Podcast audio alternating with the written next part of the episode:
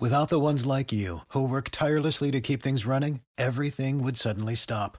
Hospitals, factories, schools, and power plants, they all depend on you. No matter the weather, emergency, or time of day, you're the ones who get it done. At Granger, we're here for you with professional grade industrial supplies. Count on real time product availability and fast delivery. Call clickgranger.com or just stop by. Granger for the ones who get it done.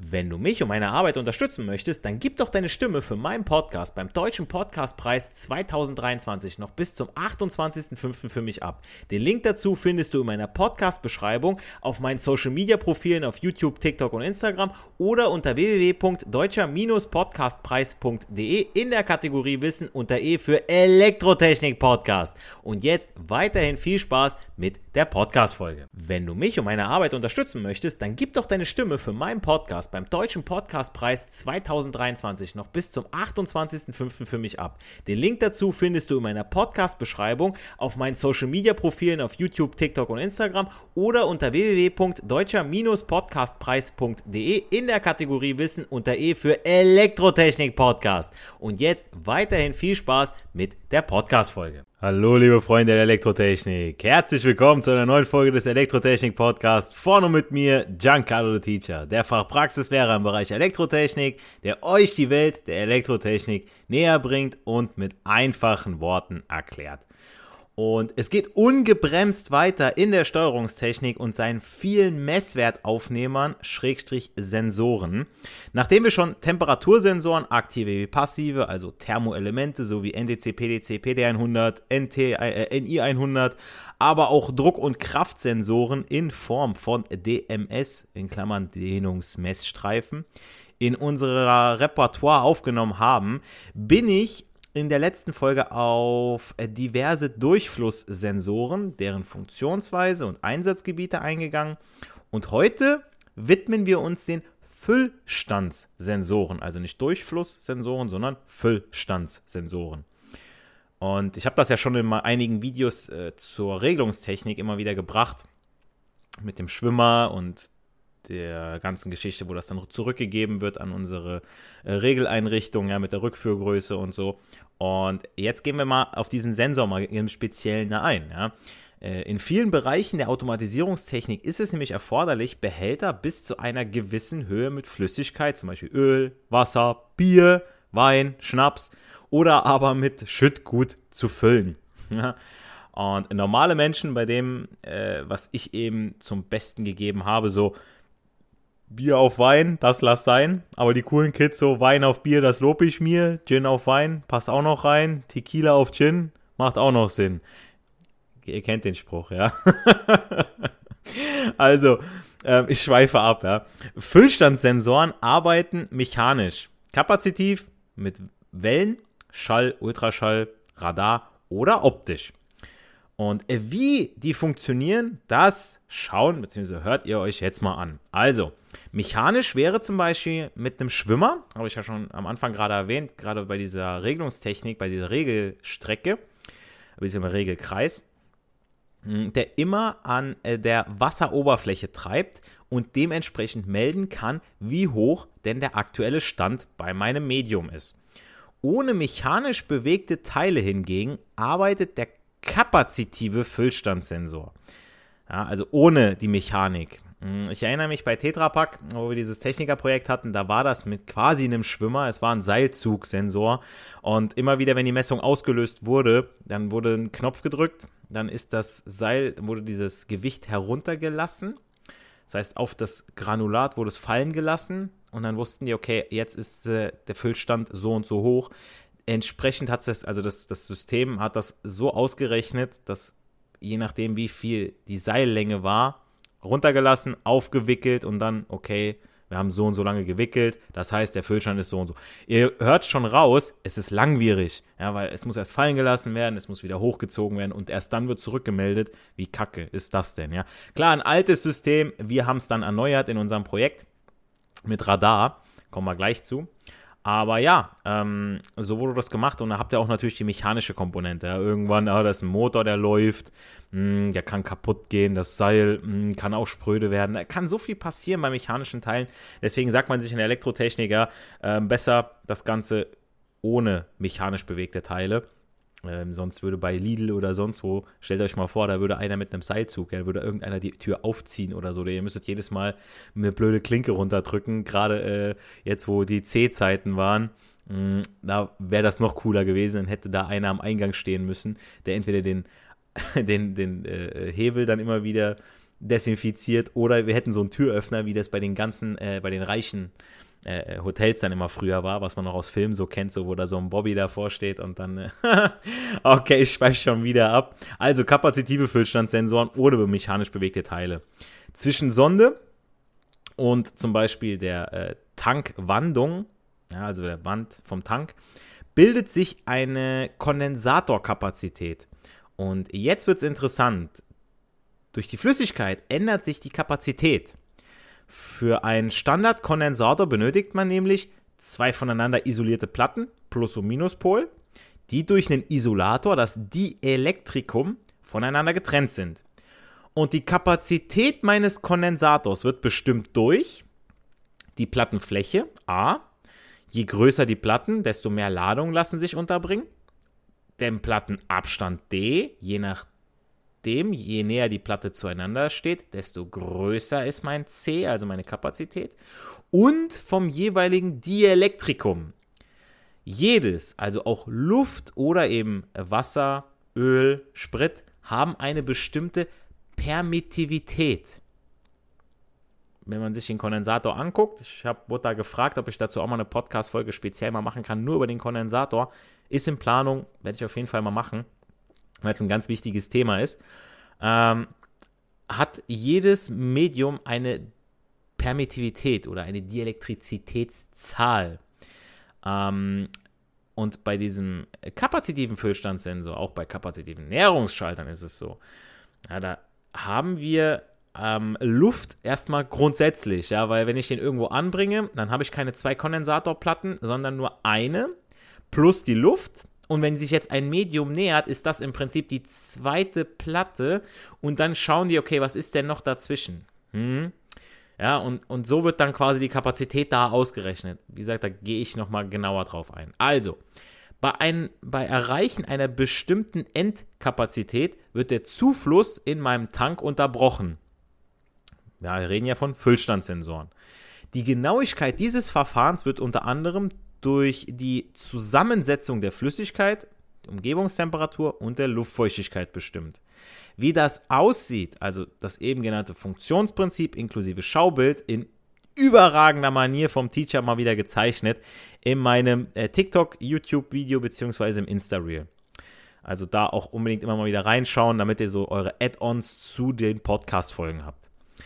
Anders als der kapazitive Füllstandssensor arbeitet der Reflexionsfüllstandssensor. Hier strahlt der Sender über einen elektroakustischen Wandler Schallwellen ab, die sich mit einer bestimmten Geschwindigkeit ausbreiten. Und schon haben wir wieder einen Wandler drin. Nochmal. Beim Reflexionsfüllstandssensor strahlt der Sender über einen elektroakustischen Wandler Schallwellen ab, die sich mit einer bestimmten Geschwindigkeit ausbreiten. Ich finde das immer schwierig. Ich weiß noch in der Ausbildung, da wurde teilweise mal irgendwas gesagt, man hat es einmal gehört und woher soll es der Lehrer auch wissen, ja, wenn keiner fünfmal nachfragt, hast du, habt ihr das wirklich verstanden und keiner traut sich. Ich bin mittlerweile so ein Typ, mich fragen sie alles weil, also nicht alle alles, klar, ich bin auch mal so, Alter, hast du es immer noch nicht kapiert, so irgendwann denke ich mir das, aber was geht euch denn so in den, in den, Köpfen vor, beziehungsweise in der Generation TikTok, wo die Aufmerksamkeitsspanne von 15 Sekunden maximal ist, ja, ähm, da kann man schon mal sowas vergessen. Deswegen wiederhole ich das gerne und versuche es auch nur mal in anderen Worten zu erklären, beziehungsweise auch wenn es der eine Schüler verstanden hat, dann lasse ich es den mal erklären, ja, weil ich erkläre es auf eine Seite und vielleicht der Schüler erklärt das mit anderen Worten und dann versteht er das vielleicht besser. Ja? Also es gibt nicht diese eine Universalerklärung. Der eine versteht es, der andere nicht. Vielleicht muss man auch mit dem Kopf erst viel reifer werden, um dass man manche Sachen versteht oder dann auch mehr Interesse in diesen Dingen hat. Ja? Also,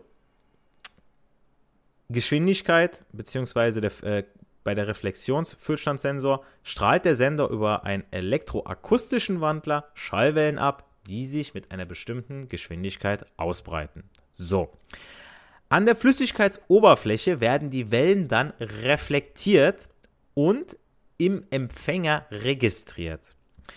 Ich hoffe, ihr habt draus gehört. Ähm, äh, sonst weise ich euch auch nochmal darauf hin, dass sich Sender und Empfänger in einem gemeinsamen Gehäuse befinden und somit eine Einheit bilden. Ja? Ich brauche das nicht auseinanderzuziehen ja, mit Sender, Empfänger, sondern ich habe das in einem Gehäuse. Schon mal platzsparend, leitungssparend etc. Die Laufzeit, Weg, Geschwindigkeit der Signale zwischen Sender und Empfänger ist das Maß für die Füllstandshöhe. Also wie weit der Weg ist, wie schnell das Signal zurückkommt, das ist, daraus berechnet er eben meine Füllstandshöhe.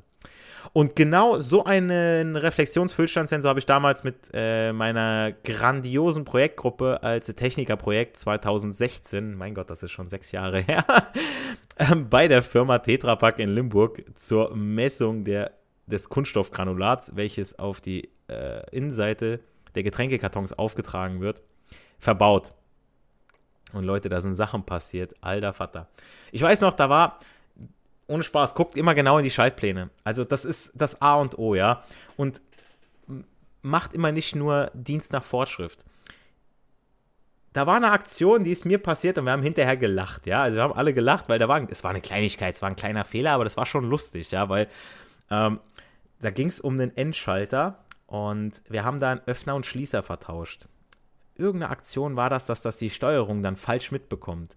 Und ich habe mit meinem, äh, mit meinem, mit meinem überragenden äh, Werkstattpartner, ja, der war einfach geil, wirklich. Also, wenn ich in diesem Werkstatt, äh, Grüße gehen raus, Adi Düringer, ähm, wenn du mit dem, da hast du nur Spaß gehabt, ja. Und ähm, da haben wir, haben wir das verdrahtet und wir haben einfach nur sind wir nach Schaltplan gegangen. Wir haben das genau so verdrahtet, wie es da sein sollte. Und ich weiß noch, der Adi sagte noch zu mir, Giancarlo, meinst du, das ist richtig da? Ja, da ist, das müsste das nicht, müsste das nicht ein Schließer sein, das, der hat es aber als Öffner hier gemacht. Und ich dachte mir so, ah, komm, Alter, die oben in der Planung, die machen keine Fehler. Komm, wir vertrauen denen.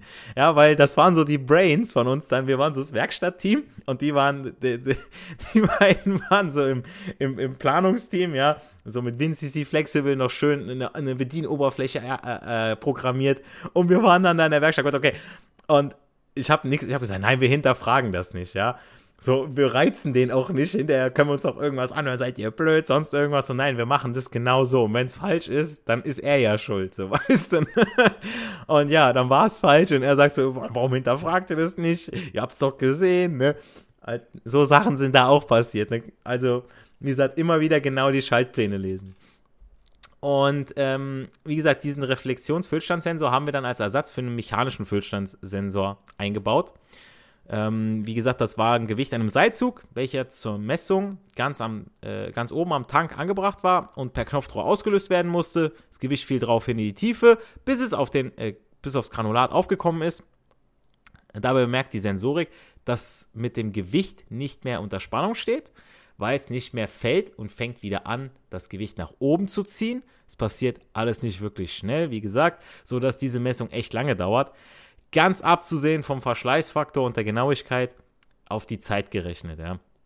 Naja, und äh, durch ähm, unser Projektteam, was äh, damit sogar den Friedrich-Dessauer-Preis der VDE als bestes Technikerprojekt des Jahres 2016 erhalten hat, hat die Firma Tetra Pak jetzt ein Füllstandssystem, welches in Echtzeit den Füllstand misst, inklusive Visualisierung und Steuerung über WinCC Flexible. Der Füllstand kann aber auch mit den von uns in Podcast 52, also Folge 52 bereits besprochenen Drucksensor ermittelt werden. Und wie fragt ihr euch? Nun, der Sensor befindet sich in diesem Fall am Boden des Tanks, der nach dem piezo-resistiven Verfahren arbeitet. Ja, Piezo diesen, mit diesem Druck. Ja. Bei Kräfteeinwirkung verschieben sich im Piezo-Kristallverband eingelagerte Ladungen. Ja, Sick of being upsold at gyms? My guy, you're currently a base member. For $90 more, I can upgrade you to our Shred membership. For 130 more, you'll be a Swole member. And for just $300 more, you'll reach Sweat Platinum. At Planet Fitness, you'll get energy without the upsell. Never pushy, always free fitness training and equipment for every workout. It's fitness that fits your budget. Join Planet Fitness for just $1 down and $10 a month. Cancel anytime. Deal ends Friday, May 10th. See Home Club for details. Derart, dass zwischen den Elektroden an der Oberfläche Ladungsunterschiede auftreten. Dabei handelt es sich selbstverständlich nur um eine geringe Spannung, die dann im Anschluss auch wieder verstärkt werden muss.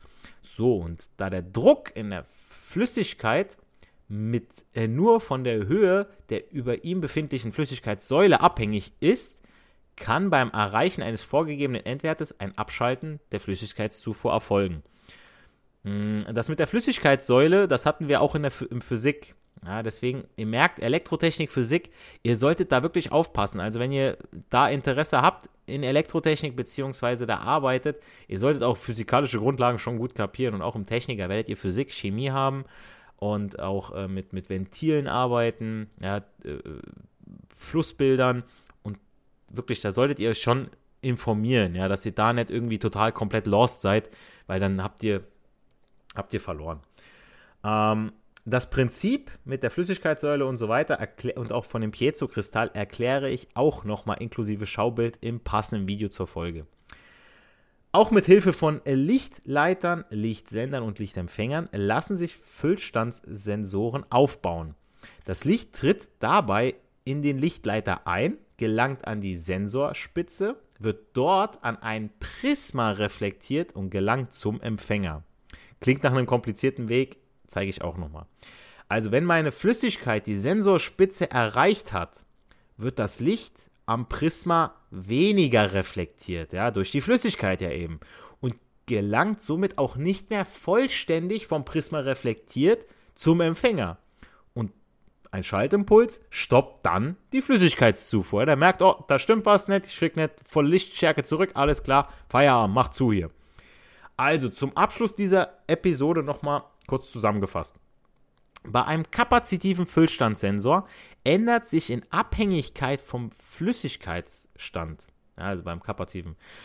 Bei der Füllstandsmessung werden Wellenreflexion, Schall, Ultraschall, Radar, aber auch Licht an der Oberfläche von Flüssigkeiten oder Schüttgut ausgewertet, also Weg, Zeit. Der Druck einer Flüssigkeitssäule oder auch eines Granulatmediums kann ebenfalls zur Messung des Füllstands verwendet werden. Hier fällt mir noch ein, dass sowas gerne in Physik, wie gesagt, unterrichtet, behandelt wird.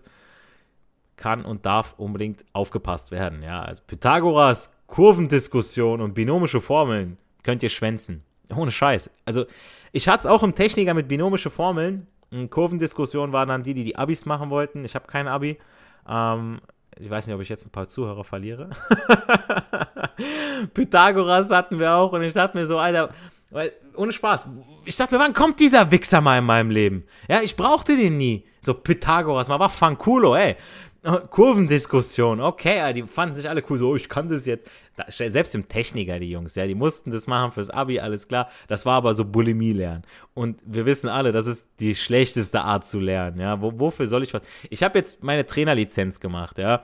Und, also nicht jetzt erst, sondern schon vor ein paar Wochen. Und also wenn ihr, wenn ihr Fitnesstrainer braucht oder so, äh, äh Trainingspläne, Ernährungspläne, ich mache jetzt noch gerade den Cardio-Trainer, dass ich auch Marathonläufer und äh, Fahrradfahrer hier, äh, Jan Ulrich, Doping und so weiter, dass ich das alles legal durchkriege. Nein, Spaß. Aber das ist was, ich habe das gelernt und ich habe da ja Interesse dran. Für mich selber, aber auch, dass ich anderen helfen kann, dass ich was weitergeben kann.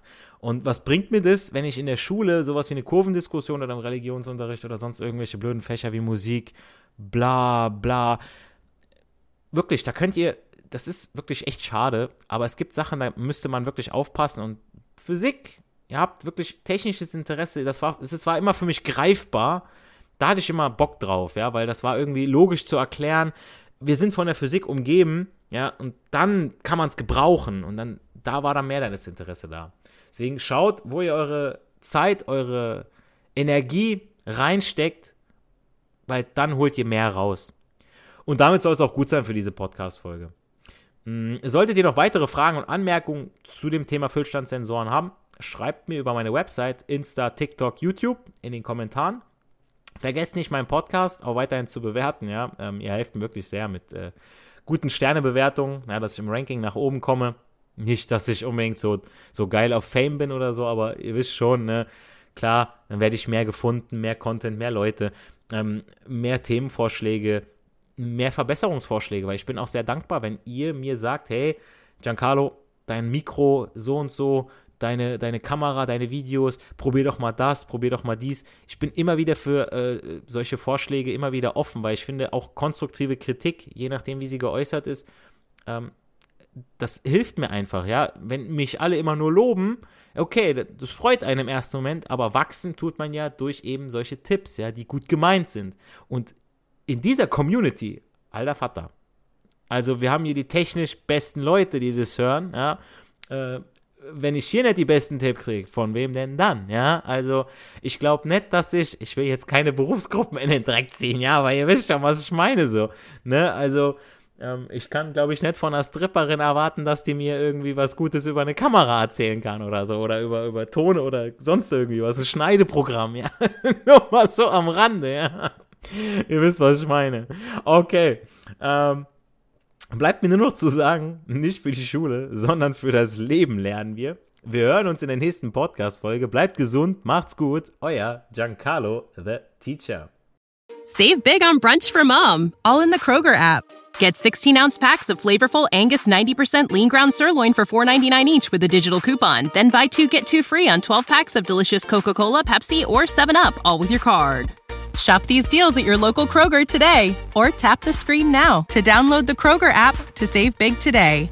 Kroger, fresh for everyone. Prices and product availability subject to change. Restrictions apply. See site for details.